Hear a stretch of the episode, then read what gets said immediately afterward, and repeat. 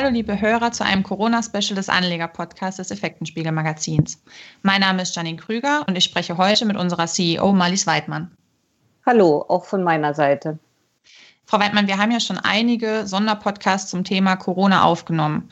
Und gerade jetzt nach Ostern richten sich natürlich die Blicke auf die Politiker, die ja Beratungen angekündigt haben und eventuell sogar die Aussicht auf Lockerungen von, beim Kontaktverbot ähm, in Aussicht gestellt haben wo die Nationale Akademie der Wissenschaften, also Leopoldina, ähm, unter bestimmten Voraussetzungen es sogar für möglich hält, die, gerade die Grundschulen und die Sekundarstufe 1 schrittweise schon wieder zu öffnen. Und äh, die Corona-Soforthilfen sind gut angelaufen und die Börsen steigen im Moment. Und das ziemlich rapide. Heißt das jetzt, wir haben es geschafft? Sind wir durch mit der Krise? Das sind wir mit Sicherheit nicht. Was die medizinische Seite anbelangt, haben wir nach Einschätzung der Weltgesundheitsorganisation den Höhepunkt ja noch nicht einmal erreicht. Bisher sind 90 Prozent aller Fälle in Europa und den USA registriert. Das heißt, Afrika und andere arme Länder sind noch nicht einmal richtig erfasst. Noch immer gibt es keinen Impfstoff und damit solle man auch nicht vor einem Jahr rechnen, sagt die WHO. Ich habe gerade gelesen, andere rechnen sogar mit 18 Monaten. Und es gibt immer noch kein wirklich wirksames Medikament. Und was die Wirtschaft angeht, sieht es auch nicht so richtig gut aus. Der Internationale Währungsfonds hat gerade seine Prognose für 2020 rausgegeben und er rechnet nun definitiv mit einer globalen Rezession. In den USA sind die Arbeitslosenzahlen förmlich hochgeschnellt. Rund 10 Millionen Menschen haben innerhalb von zwei Wochen, zwei Wochen ihren Job verloren. Das hat es seit 70 Jahren nicht mehr gegeben. Dazu kommt, die Menschen sind dort kaum abgesichert. Das Arbeitslosengeld liegt üblicherweise deutlich unter der Hälfte des letzten Gehalts und wird nur drei Monate gezahlt. Und Kurzarbeitergeld wie bei uns gibt es gar nicht. Die Menschen sind dort zum großen Teil nicht einmal krankenversichert. Naja, aber auch die globalen äh, weltwirtschaftlichen Basics sehen also nicht so richtig gut aus. Für uns ist ja immer der Kupferpreis ein Indikator und der ist seit Jahresbeginn um 21 Prozent gefallen. Schaut man sich den Ölpreis an, könnte man sagen, na ja, geht ja noch. Denn der Ölpreis hat trotz der Einigung zwischen OPEC und Russland äh, noch nicht aufgeholt. Er ist weiterhin schwach. Die zehnjährigen Anleihen fallen weiter. Die Unternehmen fangen jetzt erst an mit ihren äh, Bilanzen und nehmen ja jetzt schon reihenweise ihre Prognosen zurück. Sie halten die Liquidität fest. Da sollte man also weiter auf Sicht fahren. Ja, und trotz alledem sind die Aktienbörsen ja gestiegen. Wenn man sich jetzt alleine mal den DAX oder in den USA den Dow Jones anguckt, die sind wieder über ihre Tiefs aus, zwei, aus Dezember 2018 gestiegen. Der Eurostox 50, der ist gerade an diese Marke, an seine Tiefstmarke herangelaufen. Der Dow Jones hat in der vergangenen Woche allein oder in den vergangenen Wochen alleine 50 Prozent seines Verlustes wieder aufgeholt. Und auch der DAX steht seit seinem Tiefstand im März jetzt schon wieder 2500 Punkte höher. Wie kann man das denn dann erklären?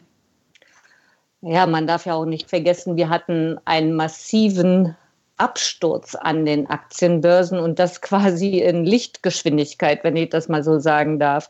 Am 17. Februar hatten wir noch einen Rekordhoch bei 13.795 Punkten und schon am 16. März, also exakt vier Wochen später, hatte der DAX mit 8.256 Punkten rund 40 Prozent verloren. Das hat es ja so noch nie gegeben.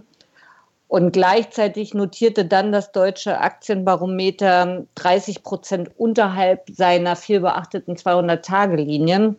Diese äh, Glättungslinie wird ja wirklich, äh, da schaut ja jeder äh, Investor drauf. Und dieser Abstand von 30 Prozent, das war schon eine historische Dimension und zeigt aber auch, wie überverkauft die deutschen Blue Chips waren. Und damit war eigentlich eine Gegenbewegung mehr als überfällig.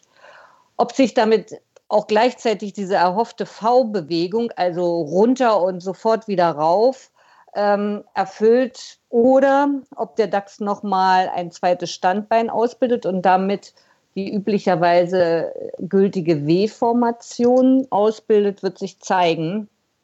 In jedem Fall könnte die derzeitige Bewegung durchaus noch bis 11.000 Punkte laufen. Aber dort gibt es dann wirklich einen wuchtigen Widerstand. Und man muss sagen, der DAX hat also äh, sowohl oberhalb des Standes von heute als auch unterhalb, darunter mehrere Kurslücken ausgebildet, die er noch schließen kann, sowohl nach oben als auch nach unten. Aber das ist ja jetzt nur die charttechnische Seite. Naja, aber diese technische Seite darf man nicht unterschätzen, denn sie zeigt ja, wie die Mehrzahl der Marktteilnehmer handelt. Kaufen sie oder verkaufen sie? Denn der Chart bildet ja nur diese Bewegung nach.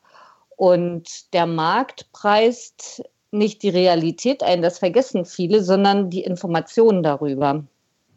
Das Virus war uns ja schon seit Dezember bekannt und China war schon im Ausnahmezustand mit Ausgangssperren.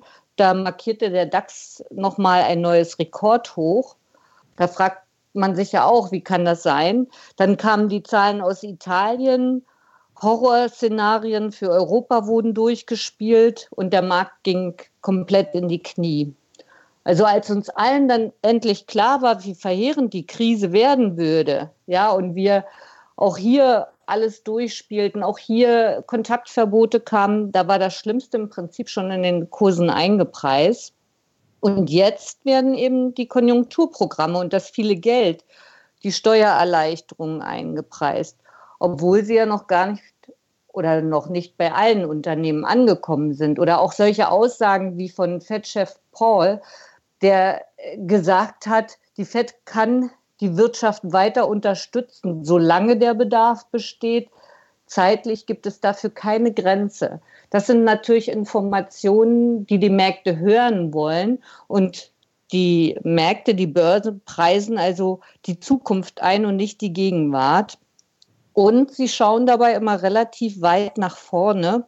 Und dort sehen Sie eben diese gigantischen Programme der Notenbanken, vorneweg die FED, also mit solchen Aussagen, mit solchen Sicherheiten. Und die Märkte sehen eben auch schon in der Zukunft, dass es einen Impfstoff geben wird, dass man einen Impfstoff finden wird, der die Angst vor dem Virus nimmt.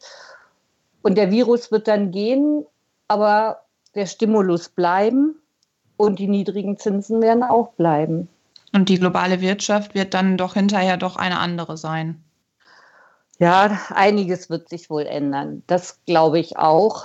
Also globale Lieferketten werden sich vermutlich ändern und damit Abhängigkeiten.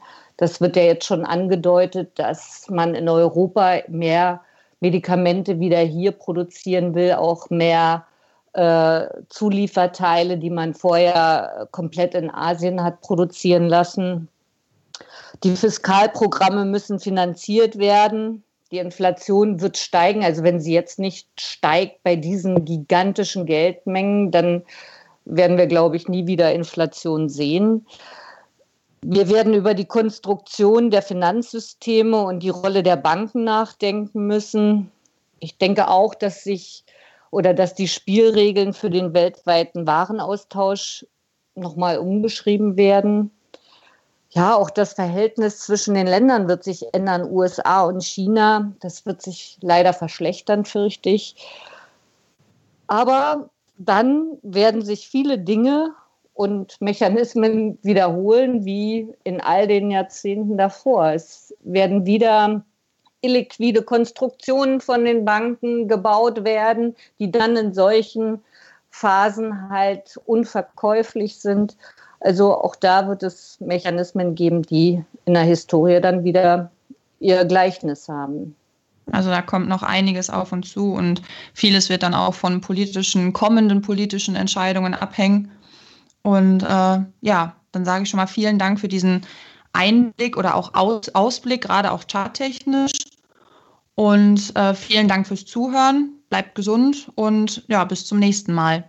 Ja, auch von meiner Seite. Ich glaube, es wird spannend werden. In den nächsten Tagen werden wir ja einige Informationen von den Politikern bekommen, wie auch unsere zwischenmenschliche Verhaltensregeln künftig in den nächsten Wochen aussehen könnten. Also tschüss, auch von meiner Seite.